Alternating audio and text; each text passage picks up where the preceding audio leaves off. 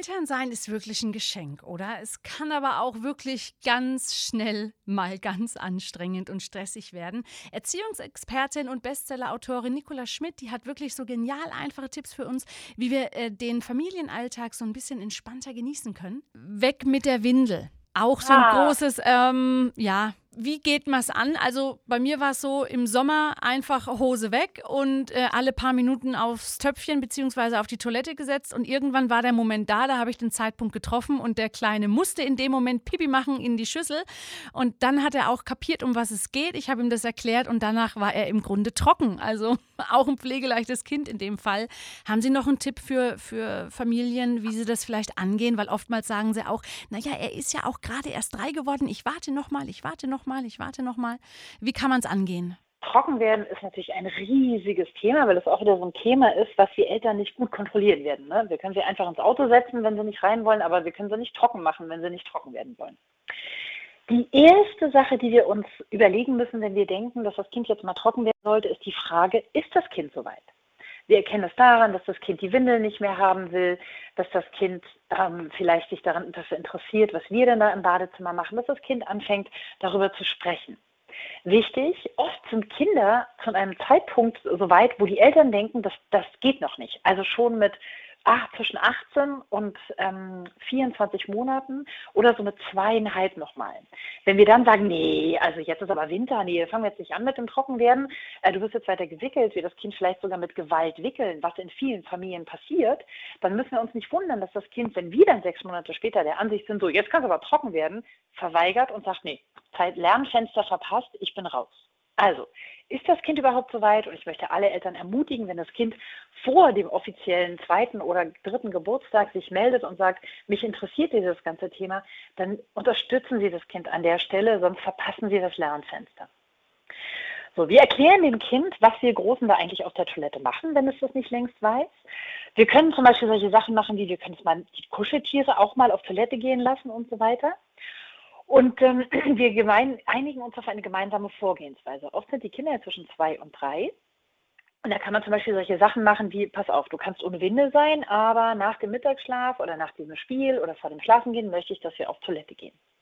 Besonders schön ist es natürlich, wenn wir das im Sommer machen können, wenn die Kinder draußen vielleicht im Garten oder im Urlaub oder am Strand ähm, oder im Park nur mit Höschen rumlaufen können, dann haben wir den Vorteil, dass sie merken, was da passiert. Denn viele Kinder haben diese super Absorberwindeln an, die wissen gar nicht mehr, dass eine volle Blase und da das Go vom Gehirn dazu führt, dass sie sich entleeren, weil diese super Absorberwindeln dafür, dafür sorgen, dass sie immer trocken bleiben. Aber dieses Gefühl, nass zu werden, ist extrem wichtig, gerade nachts, ähm, um zu merken, wie diese Zusammenhänge im Körper überhaupt funktionieren. Wichtig ist, Ganz simpel, bitte sagen Sie niemals Stinker, kleiner Scheißer, oh, hast du, hast du Bäbä gemacht oder i oder es stinkt oder so.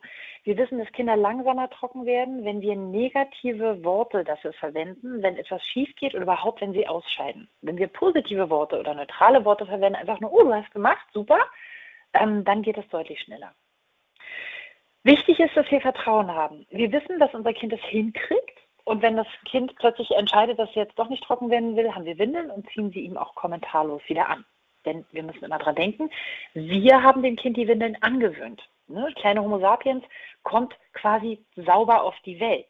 Ne? Babys sind eigentlich windelfrei. Die Windeln gibt es ja erst seit den äh, späten 60er Jahren überhaupt in Deutschland. Alle Naturvölker leben ohne Windeln. Die sind eigentlich windelfrei. Die sagen von Geburt an, wann sie mal müssen und werden abgehalten von ihren Müttern. Da wir das nicht machen können oder wollen, den Windel, Kindern also dieses Machen in die Windel antrainieren, müssen wir ihnen auch die gleiche Zeit geben, dass sie die Windel wieder losgehen. Und dann gibt es immer die Eltern, die erzählen, ja, also mein Kind war von heute auf morgen trocken, war gar kein Problem, Windel ausgezogen, zwei Tage äh, nasse Hosen, alles fein, wunderbar, freuen sie sich für diese Eltern, aber es ist nicht bei allen Kindern so.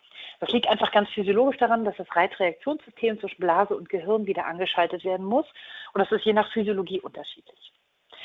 Wir bieten dem Kinder die, Kind die Toilettengänge an.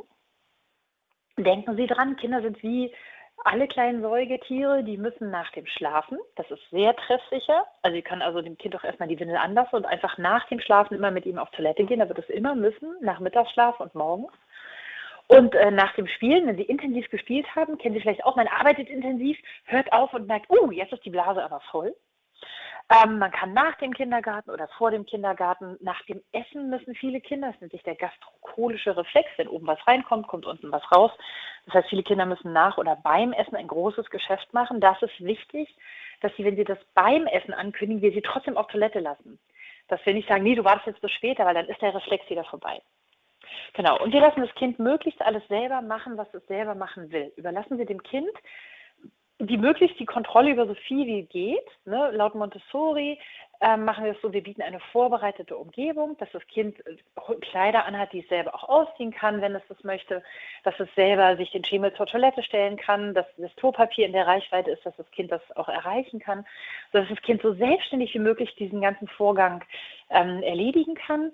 Erklären Sie, wie es geht, leben Sie damit, dass es Fehler und vielleicht sogar ein bisschen Sauerei geben wird und freuen Sie sich mit jedem Fortschritt, den das Kind macht und haben Sie Geduld und Vertrauen. In der Regel werden Sie alle trocken.